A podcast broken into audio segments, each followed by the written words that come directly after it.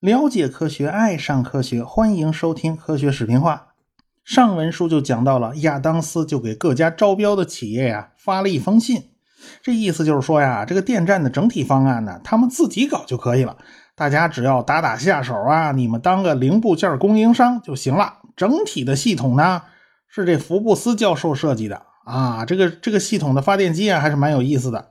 这个发电机系统啊，就长得像那喇嘛庙里那转经筒，整个一个大筒子都是可以旋转的。哎，这个瑞士公司的总裁一眼就瞧出来了。哎呀，这个方案跟他们家设计的怎么这么相似啊？他们家设计那发电机的转动部分呢，像一把大伞啊，这不差不多吗？这不是明显剽窃吗？这是。哎，包括通用电气和西屋电器在内的各家公司呢，当然也就气炸了肺呀。但是大家也没有什么办法呀，你要去跟他打官司嘛，估计又要花掉 N 年的时间啊，你还要花掉几十万美元请律师嘛，对吧？当然了，尼亚加拉电站这个项目本身的吸引力太大，也是原因之一呀。这是一座电力工程的圣殿，谁参与了这个项目，谁就能未来呀奠定江湖地位啊。因此呢。呃，大家谁也舍不得离开这个项目。亚当斯电站方面啊，就折腾了一大圈啊，他们不是想自己搞吗？就折腾到最后啊，发现自己还是搞不定很多关键的技术和设备，呃，不得已啊，又来求各家公司帮忙啊。亚当斯这个老板有个别人没有的本事，那就是息事宁人，平息矛盾。这人是他得罪的吧，还要他各处去安抚，各处去说好话。这个西屋电器呢，就勉强同意派派两个工程师去帮帮忙啊。这个福布斯教授啊，这个很多设计啊，就太过另类啊。这家伙要求太高，但是这家伙的实践经验啊是不足的，这是最大的一个问题。所以这个两个工程师啊，就到了大瀑布城啊，就围绕着福布斯那个设计图纸啊，是上看下看，左看右看，看了半天。这俩人一合计。这方案吧，你从纸面上看好像挺不错的，但是显然是脱离实际的。这些零部件要是按照这个图纸去做的话呢，它就根本运行不起来。哎，最关键的一个错误，那就是发出来的交流电呢，它频率太低了。它这个频率只有十六点六六六七赫兹啊，这也就是十六又三分之二赫兹。你这么低的频率啊，你无论用来驱动电机啊，还是点亮灯泡啊，都是不可行的。那么频率低的麻烦到底在哪儿呢？道理很简单嘛，这灯泡会闪嘛。现在照明灯啊，都知道啊，这频闪会让人的眼睛很不舒服。反倒是那种老式的白炽灯，它没有这个问题。为什么呢？就是因为白炽灯的发光是依靠把灯丝烧热。哎，即使通上去的电呢是交流电，按理说你通了交流电，那发光也会呈现五十赫兹的频闪。但是灯丝的冷热它哪有这么快嘛？你想热起来，你想冷下去，它频本来就没有这么快的速度，所以这种惰性也就过滤掉了电源的波动，所以使得灯泡的发光呈现一种稳定状态。但是像普通日光灯管是靠辉光放电。哎，它的反应速度就非常快，所以这种日光灯反而会有频闪的情况。现在 LED 的灯啊比较流行，也就是发光二极管的灯都比较流行。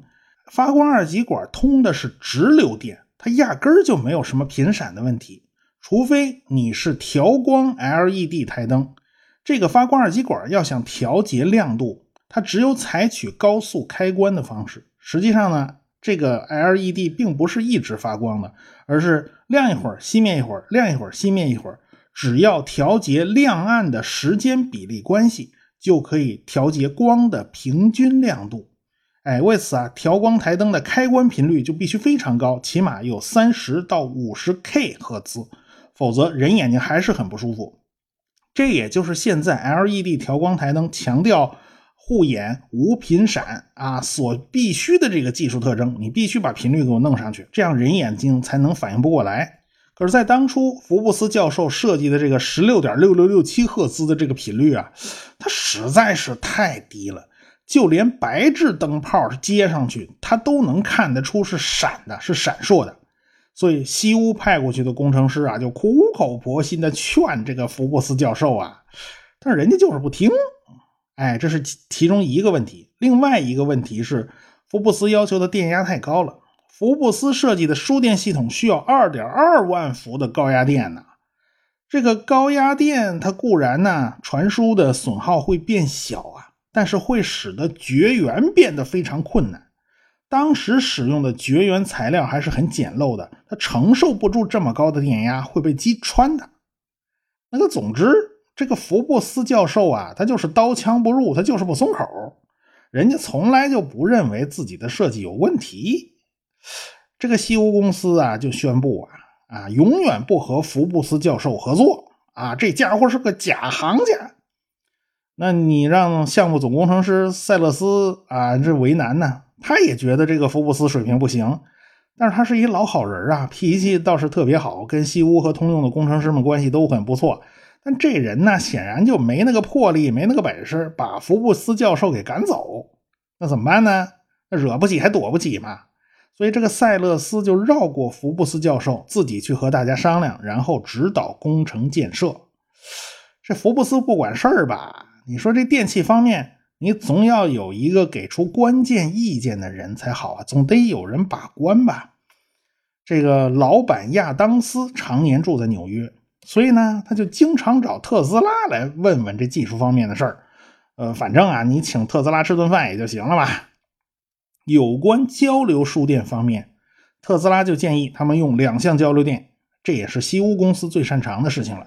此前呢，特斯拉曾经非常推崇三相交流电，因为三相交流电制造的制造的这个旋转磁场更加的平顺。但是特斯拉就指出了，假如啊利用西屋公司的双向交流电，每一项单独拿出来，刚好都可以点亮白炽灯，给白炽灯供电。但是当时的三相交流电它没有这个能力，什么三角形接法、星形接法，那时候还没发明呢。因此呢，反而是两项交流更加合算。最后呢，亚当斯决定啊，远距离用三项交流电，但是供给工厂企业使用还是要用两项的交流电。那这么一来的话呢，就免不了要做转换。那么该如何转换双向交流电和三项交流电呢？很简单哈，三项电动机带动两项发电机，这不就转过来了吗？啊！当然也可以用变压器的方式，哎，这种装置可以坐在一个壳子里形成一个整体。当然了，你需要用直流电，也可以用这个办法转化成直流电。因为受到开尔文爵士的影响呢，这亚当斯就一直在犹豫不定。他曾经想过啊，这一万伏、两万伏的直流电呢，也可以把电送到很远的地方。这时候特斯拉就劝他：“你打消这念头啊，这个理论上讲。”直流交流并不重要，你只要把电压给我升到一万伏、两万伏，哎，它损耗都不大。但是问题还是出在转换电路上。你想想是怎么把直流跟交流相互转换的？用一万伏的电压去驱动直流电动机，然后直流电动机再带动交流发电机，把这个东西变成交流。好啊，你可以这么做呀。但是你别忘了。直流电动机是离不开电刷和换向器的，以当时的技术，绝对离不开这两样东西。啊，你一万伏的电压通上去，这个换向器和电刷它能受得了吗？它会打火花啊，它会冒电弧啊，哎，它根本就没有办法保证绝缘，它不烧掉才怪呢。因此，这个方案在当时是根本不现实的。交流电动机最大的好处就是消灭了电刷和换向器，它根本就没这麻烦。所以交流电动机，你说电压做高一点不要紧的。哎，那至于交流电的频率，呃，十六点六六六七频这个赫兹嘛，实在是太低了。最起码你也得二十多赫兹吧，起码你满足一个最低要求，就是人眼睛看不出灯泡的闪烁为准。哎，这是最低要求了。哎，这个亚当斯有了特斯拉这顾问呐。哎，当然心里算是有了底了，所以呢，亚当斯就发挥他和稀泥的长处啊，邀请大家到纽约最豪华的饭店里开会。这开会显然不是主要主要的事事情是吧？这吃饭才是主要的事情。这一堆的财主啊和工程师都来了。哎呀，这工程师好不容易把工作服换下去，全换上燕尾服啊，这是很难得的事情了。然后这大家一起好吃好喝好招待。这亚当斯把整个工程项目拆成了好几部分，这样呢就不是盯着一家公司来啊，大家都有份嘛。最后他们在饭局上敲定了，这个交流电的频率啊就定在二十五赫兹啊，就二十五赫兹作为标准频率。这是双方的一个妥协，这样的话呢，终于这个工程可以热火朝天的甩开膀子干了，就没有什么技术上的障碍了。特斯拉呢，最近一直在忙着测试无线传输电能，哎，他算是走到了高频交流电的前沿。就在他的实验室里边啊，你弄出个几尺长的电弧，那都是家常便饭了。他经常带着仪器设备出席各种沙龙活动，给先生们、夫人们表演那个上千伏的交流电通过身体啊啊！这没事就跟人家 ladies and gentlemen 就就是说这个啊。然后他的目的呢，就是告诉大家交流电是安全的。当然，他也少不了摆弄一下那手拿着就能点亮的电灯啊，这观众就惊得目瞪口呆啊。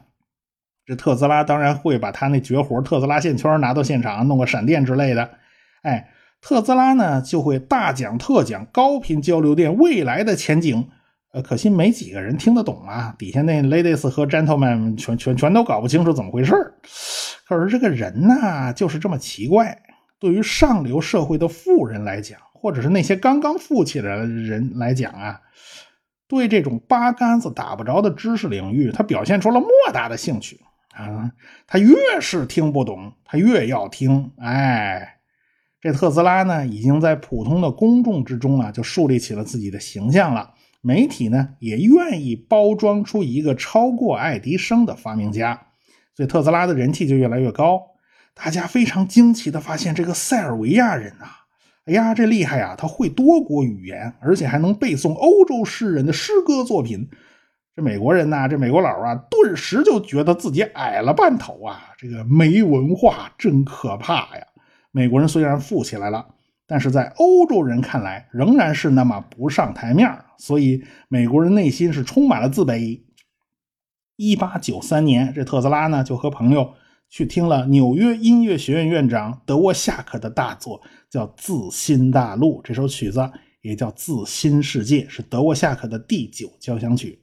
这部交响曲啊，透出了德沃夏克这个捷克人浓浓的乡愁啊，想家想的不得了啊！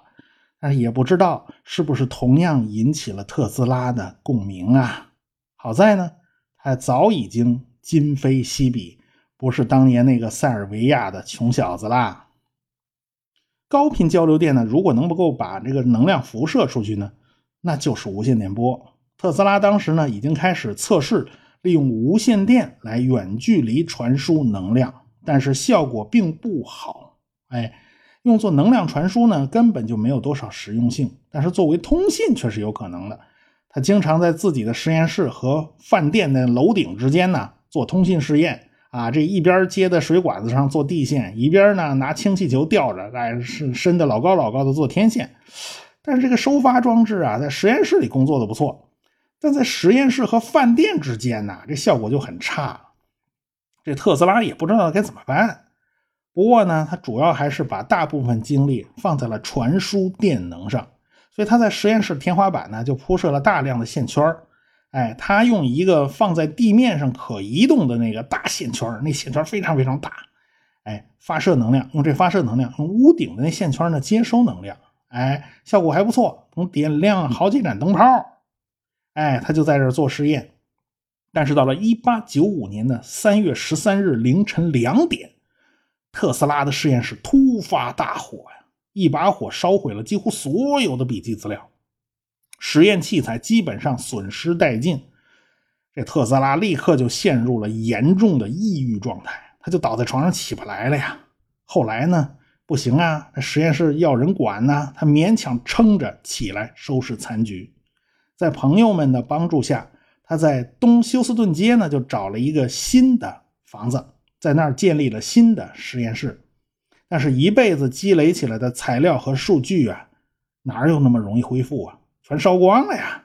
况且前一阵子特斯拉很有钱呐，他那实验室啊，他就没想着上保险啊，这下全烧光了，所以打击对他来讲就非常大。特斯拉呢，就必须从头开始建立自己的实验室，所以他就向各个厂家下了订单，买实验仪器啊，加工设备啊。但是这些东西一时半会儿都凑不齐，运不运不来呀。但意想不到的是啊，爱迪生就伸出了热乎乎的大手，在特斯拉的实验室完全恢复之前呢，爱迪生提供自己在西城郡的实验室来作为特斯拉的临时工作场所呀。大家可能想不到啊。爱迪生和特斯拉之间的关系远远不是竞争对手的关系这么简单，他们两个呀，其实还是有惺惺相惜的一面呢。特斯拉在恢复他的实验室，大瀑布的电站呢，也在热火朝天的推进。西屋公司呢，就要搞出比世博会发电机组还要大好几倍的那种发电机组，电压呢是二点二千伏，功率达到了五千马力，这难度就可想而知。所以这个福布斯教授啊，这拍屁股走人了。这留下的发电机设计方案呢，还要接受大手术才能进入入这个实用阶段。最后他们搞出来的发电机组足足有八十五吨重，这是一个庞然大物啊。随着电站建设的推进，招商引资工作呀也取得了积极进展。这实业家叫切斯特·马丁·霍尔，就把他的工厂搬到了大瀑布边上的工业园区。为什么呢？因为他的工厂是耗电大户，他的工厂提炼的是一种新兴的金属材料，它叫做铝啊。这是一种银白色的金属啊，非常轻盈，而且呢，它不会生锈，导电性和导热性呢也都不错，因此这种东西是用途广泛。早年间呢，铝的价格是非常贵的，每磅十五美元，大约呢就是三十三美元一公斤。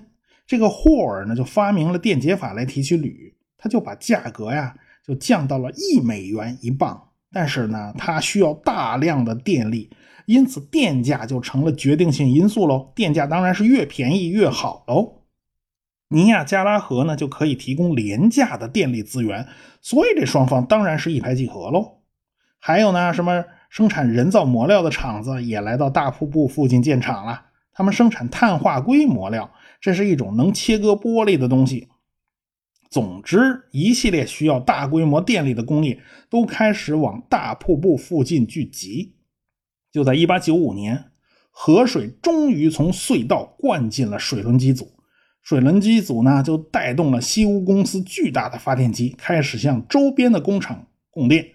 本来计划呀是向水牛城布法罗供电的，但是布法罗的市政当局啊总是不断拖延啊，反倒是匹兹堡的冶炼厂先于布法罗用上了尼亚加拉的电。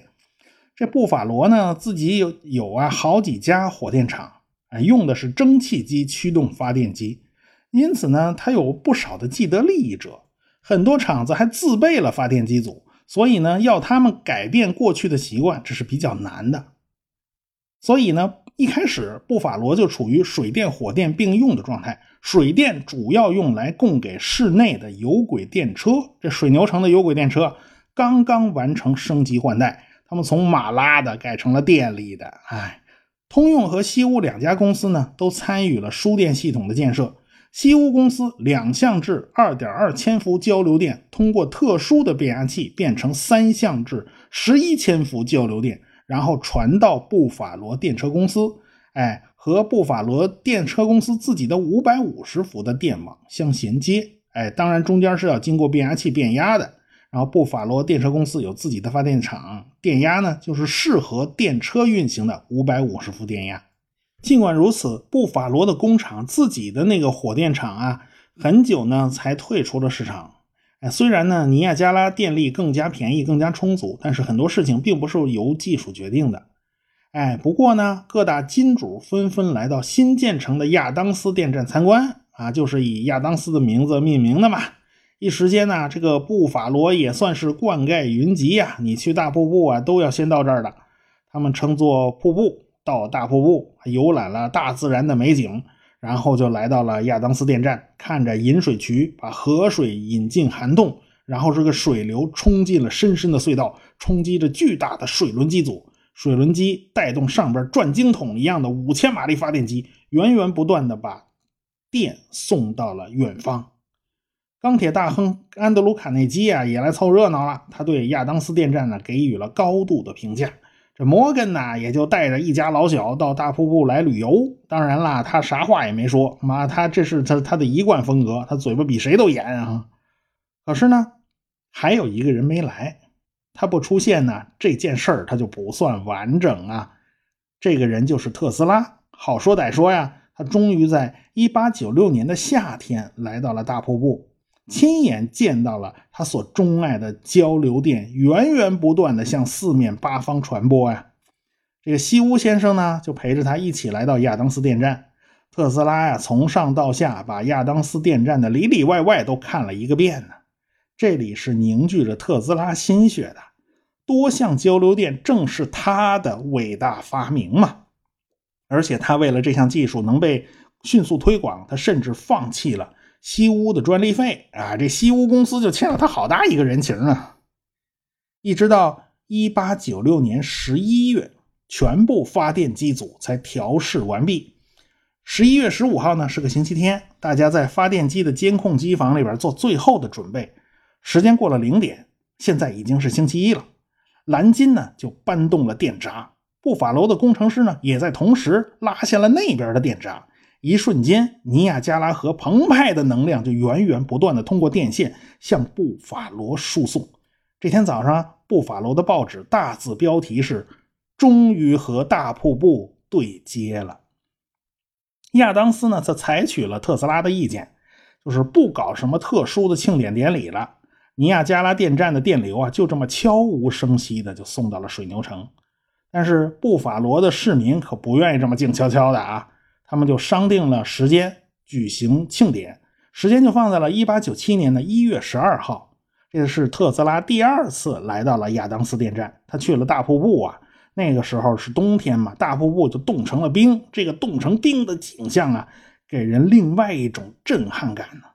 晚上呢，他们坐火车返回布法罗，一场三百位达官显贵参加的盛宴在等着他们呢。呃，这个官员呢就发表了一通陈词滥调啊，这祝酒词啊，你好我好大家好，听的人是昏昏欲睡啊。大家请特斯拉发言的时候呢，气氛就完全不一样了，毕竟特斯拉是人气明星啊，欢呼声是一浪高过一浪。但是啊。送纽约来的贵宾的那个列车呀，已经生火待发，人家火车快开了，所以特斯拉只有三分钟的时间，因此呢，他就向大家发表了简短的祝贺。最后他说道：“让我祝愿你们的城市将在不远的将来成为伟大的、有着迷人自然奇迹的大瀑布的尊贵的邻居。”然后呢，他就深深的鞠了一躬，离开了会场，上火车回了纽约。其他人呢，就继续狂欢到深夜。电流大战至此结束，完美收官。西屋电器和通用电器实际上是平分秋色的，因为两家都参与了尼亚加拉电站工程。不过，真正的赢家是交流电，是美国，是全世界。就在交流电向全世界推广普及的这些年，有一个人陷入了深深的思考。他盯着堆积如山的煤油桶啊，是眉头紧锁呀。他自己建立的庞大帝国该走向何方呢？我们下次再说。